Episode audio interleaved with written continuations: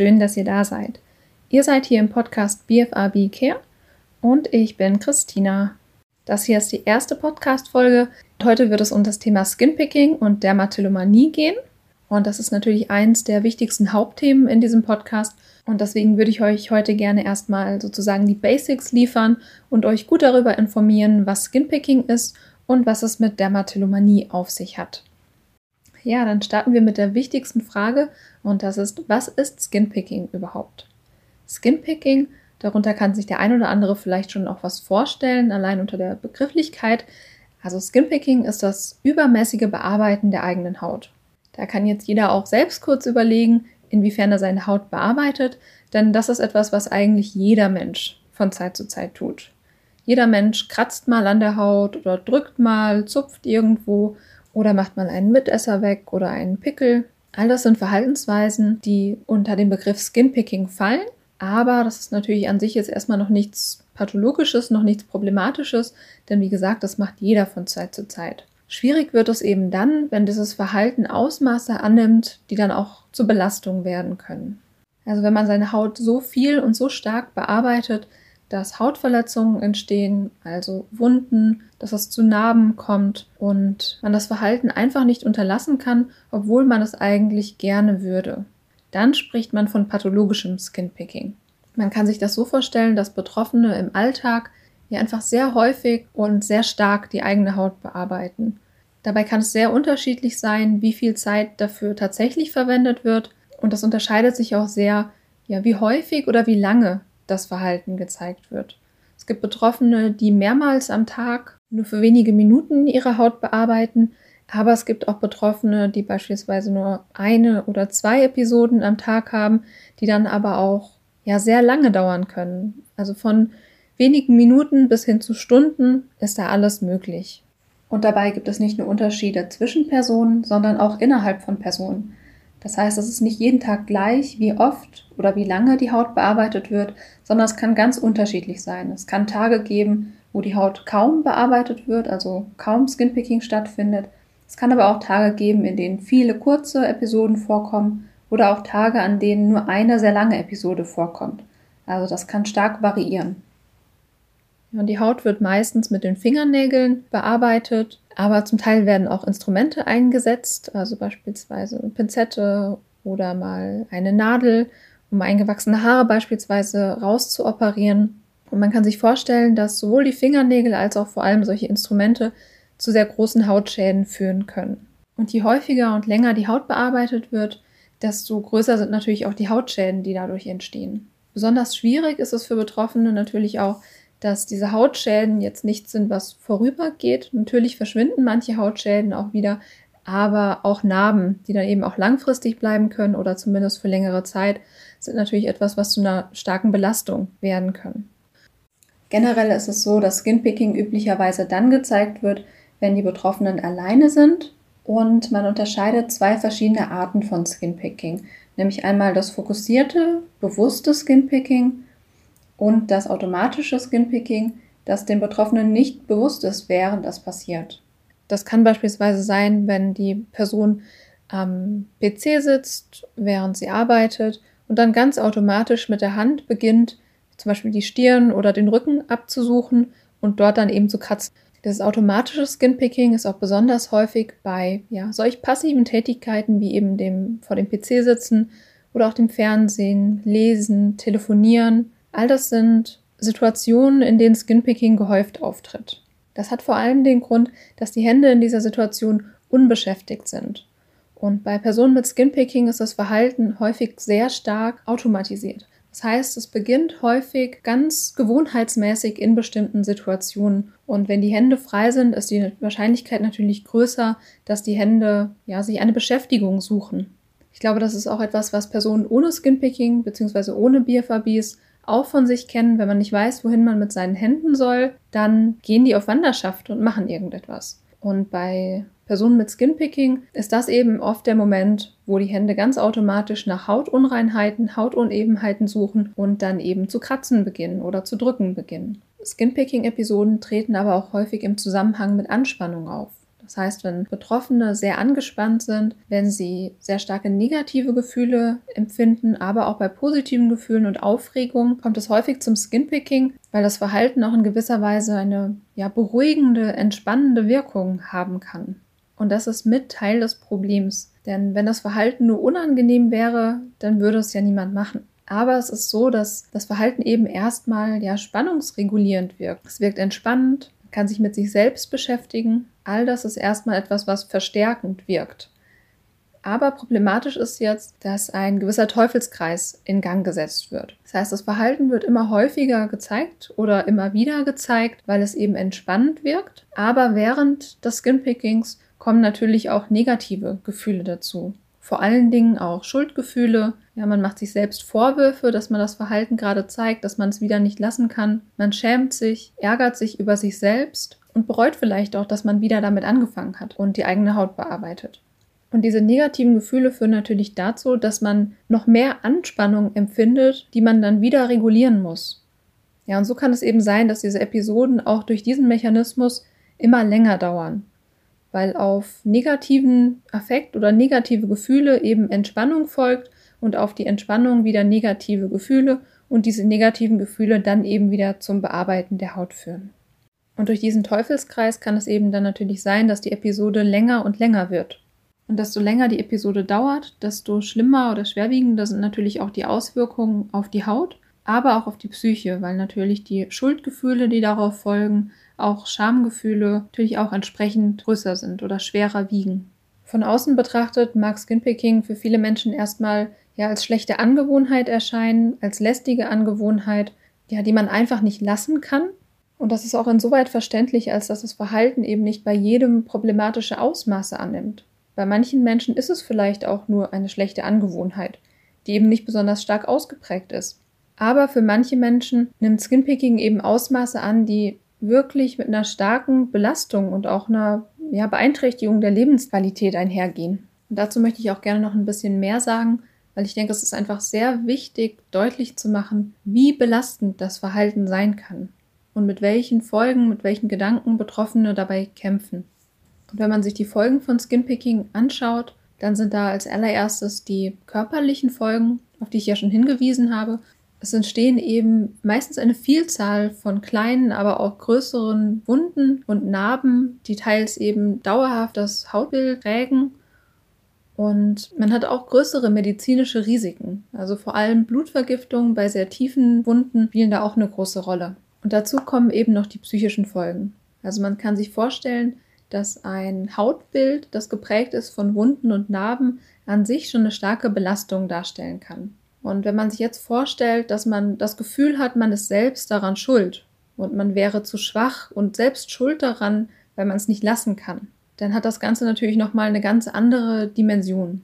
Also Betroffene leiden meistens darunter, dass sie sich selbst abwerten, sich selbst Vorwürfe machen und auch depressive Symptome sind keine Seltenheit, sondern gehen eben häufig mit Skinpicking einher. Eine besonders große Rolle bei der Belastung spielt auch, dass Betroffene sich eben sehr stark für das Verhalten schämen und Angst haben, dass möglicherweise andere Menschen davon erfahren können. Um das zu verhindern, wird eben üblicherweise versucht, die Wunden und Narben zu verstecken. Das zeigt sich unter anderem darin, dass Betroffene zum Beispiel im Sommer, obwohl es sehr heiß ist, lange Kleidung tragen, langärmelige Oberteile tragen oder auch vermeiden, ins Schwimmbad zu gehen Oft ist es auch so, dass vermieden wird, zum Arzt zu gehen, wo man vielleicht danach gefragt werden könnte. Aber es treten auch Probleme auf, was intime Beziehungen angeht. Wenn man seine Haut zeigen muss, obwohl man sich sehr dafür schämt, ist es natürlich potenziell sehr beängstigend. Und wenn man da jetzt noch ein bisschen weiterdenkt, fallen einem sehr schnell viele Situationen ein, in denen das eben ein Problem sein kann. Das kann schon sein, dass möglicherweise morgens oder am Abend vorher Skinpicking-Episode stattgefunden hat und zum Beispiel, dass auch das Hautbild im Gesicht sehr in Mitleidenschaft gezogen ist und man Angst hat, wenn man am nächsten Morgen auf die Arbeit geht, dass vielleicht jemand fragt, was passiert ist oder ob man auf irgendwas allergisch reagiert hat oder ja, warum da irgendwas im Gesicht zu sehen ist. Ja, und so gibt es eben viele Situationen, in denen Betroffene Angst haben, dass sie auf ihr Hautbild angesprochen werden, wenn dort eben Folgen der letzten Skinpicking-Episode zu sehen sind. Im Gesicht ist das natürlich besonders kritisch, weil man das schlecht verbergen kann. Aber auch bei anderen Körperregionen spielt das natürlich eine große Rolle, wenn man mal ins Schwimmbad gehen möchte Oder wenn man bei einem Betriebsausflug im Sommer ja ein kurzes T-Shirt tragen möchte. Ja, alles sind Situationen, die für Betroffene eben sehr ja, furchteinflößend oder schwierig sein könnten, einfach nur, weil sie Angst haben, dass möglicherweise jemand davon erfährt. Deswegen ist es häufig auch so, dass Betroffene sich manchmal auch sozial zurückziehen und dann eben ablehnen, wenn sie gefragt werden, ob sie im Sommer irgendwo hingehen möchten oder Arztbesuche vermeiden. Ja, auch dieser Rückzug ist eben ein großes Problem, das dadurch entsteht, dass Betroffene sich eben sehr stark schämen für das Verhalten. Auch das ist ein Grund, warum es so wichtig ist, über Skinpicking aufzuklären, damit sie eben wissen, dass sie damit nicht alleine sind, dass es auch andere gibt, die darunter leiden. Und im Moment geht man davon aus, dass circa ein bis fünf Prozent der Bevölkerung unter pathologischem Skinpicking leiden. Und das sind eben nicht wenige Menschen, sondern wenn man von der Bevölkerung in Deutschland ausgeht, dann wären das bis zu vier Millionen Menschen. Also wenn du selbst betroffen bist, sei dir sicher, du bist ganz und gar nicht alleine. Seit 2013 gibt es für pathologisches Skinpicking auch eine offiziell anerkannte Diagnose als psychische Störung und die heißt Dermatillomanie. Und im Zusatz wird das eben pathologisches Hautzupfen und Quetschen genannt. Und die Diagnose existiert bisher nur im DSM-5. Das DSM-5 ist ein Diagnosemanual, was in den USA genutzt wird und auch in Europa zu Forschungszwecken. In so einem Diagnosemanual sind alle psychischen Störungen verzeichnet und bestimmte Kriterien beschrieben, die vorliegen müssen, damit man so eine Diagnose stellen kann. Was jetzt ein bisschen kompliziert ist, ist, dass in Europa und auch in Deutschland ein anderes Diagnosemanual verwendet wird und das ist das sogenannte ICD-10. Dort sind alle Krankheiten verschlüsselt und aufgeführt, die man eben ja zur Abrechnung mit der Krankenkasse als Arzt oder Ärztin stellen kann. Wenn ihr also beispielsweise eine Arbeitsunfähigkeitsbescheinigung habt, steht dort ein bestimmter Diagnoseschlüssel drin und der steht im ICD-10 für eine bestimmte Krankheit oder Störung. Im ICD-10 gibt es dann noch einen extra Bereich für psychische Störungen. Und das Wichtige ist jetzt, dass demnächst in absehbarer Zeit eine Neuauflage des ICD-10 kommen wird. Und das ist deshalb im Bereich Skinpicking so wichtig, weil Skinpicking im ICD-10 noch keine eigenständige Diagnose ist. Dort wird pathologisches Skinpicking aktuell noch als nicht weiter spezifizierte Impulskontrollstörung diagnostiziert. Im bald erscheinenden ICD-11 wird Dermatillomanie aber auch als eigenständige Diagnose enthalten sein. Das bedeutet, dass auch in Deutschland die Diagnose Dermatillomanie gestellt werden kann, sobald das ICD-11 im Gesundheitssystem genutzt wird. Bis dahin wird es eben als nicht weiter spezifizierte Impulskontrollstörung diagnostiziert, aber das ändert erstmal nichts an der Behandlung. Das heißt, auch wenn die Diagnose jetzt im aktuell gültigen ICD-10 noch nicht eigenständig aufgeführt ist, kann man sich trotzdem wegen Dermatillomanie behandeln lassen. Ja, ganz wichtig zu wissen. Ja, dann würde ich euch noch einen kurzen Überblick geben über die Diagnosekriterien im DSM-5. Und das erste Kriterium ist wiederholtes Hautzupfen und Quetschen, das zu Hautverletzungen führt. Das zweite Kriterium ist, dass Betroffene Versuche unternommen haben, das Verhalten zu unterlassen, aber diese Versuche erfolglos geblieben sind. Das dritte Kriterium ist, dass man unter dem Verhalten in klinisch bedeutsamer Weise leidet. Das ist zur Beeinträchtigung von Psyche, Sozialleben oder bestimmten Funktionen wie dem Beruf im Leben kommt. Und das nächste Kriterium ist, dass das Verhalten, also das Zupfen und Quetschen der Haut, nicht allein durch eine medizinische Bedingung verursacht wird, also beispielsweise durch eine Hautkrankheit wie Krätze oder ähnliches, die eben ja Kratzen an der Haut verursacht und dass das Verhalten auch nicht allein durch Substanzkonsum, also zum Beispiel von Kokain, verursacht wird. Außerdem darf das Verhalten nicht besser durch eine andere psychische Störung verursacht werden. Und hier ist beispielsweise aufgeführt, dass man im Rahmen von Psychosen auch taktile Halluzinationen haben kann, dass zum Beispiel was unter der Haut krabbelt und ähm, das darf eben auch nicht der Grund für Skinpicking-Verhalten sein. Ja, zu diesen Ausschlussdiagnosen gehören noch einige weitere. Das würde den Rahmen ein bisschen sprengen jetzt. Und weitere Diagnosekriterien gibt es tatsächlich nicht. Das heißt, es gibt kein Kriterium, wie oft man seine Haut bearbeiten muss, damit es eine Dermatillomanie ist oder wie groß die Hautschäden sein müssen, sondern es definiert sich eben über die Belastung.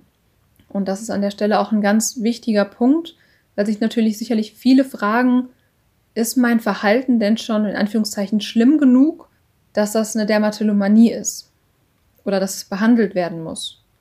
Und an der Stelle würde ich ganz klar sagen, wenn du darunter leidest und das Gefühl hast, du kommst da selbst nicht weiter und du hättest gerne Unterstützung von jemandem, dann ist das wirklich Grund genug, dass du dich in Behandlung begeben darfst.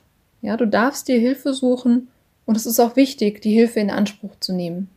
Denn es ist so, dass Dermatillomanie ohne Behandlung üblicherweise auch chronisch verläuft. Umso wichtiger ist es, sich da auch frühzeitig Hilfe zu suchen.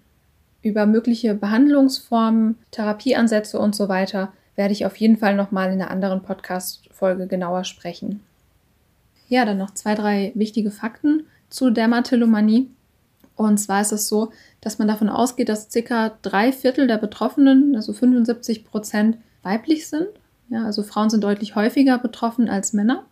Und üblicherweise beginnt das pathologische Bearbeiten der Haut in der Pubertät.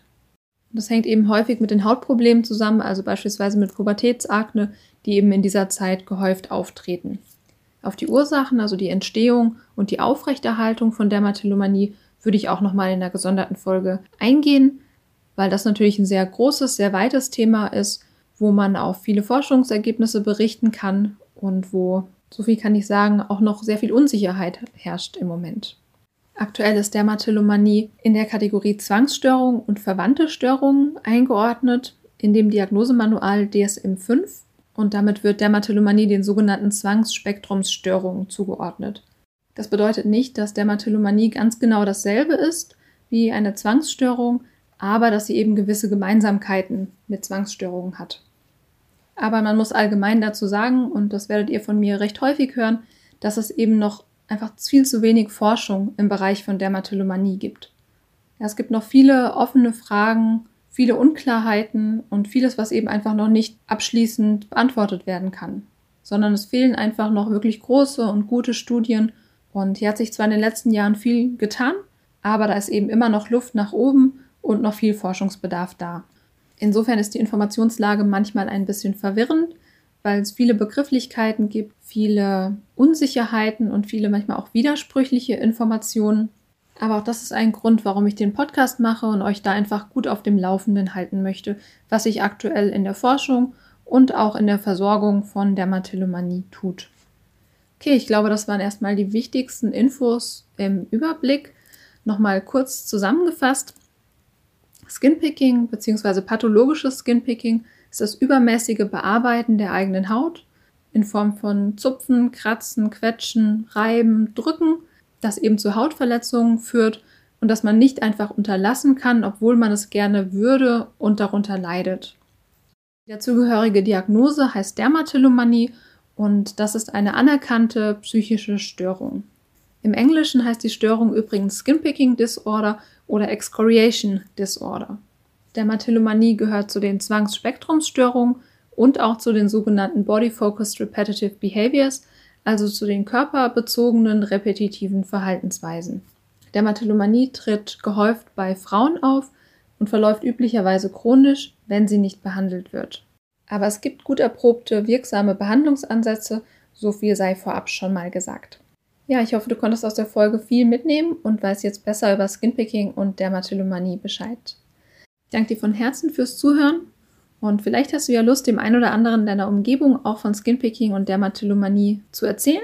Je mehr Menschen Bescheid wissen, desto besser. Also hab vielen Dank und ich schicke dir alles Liebe.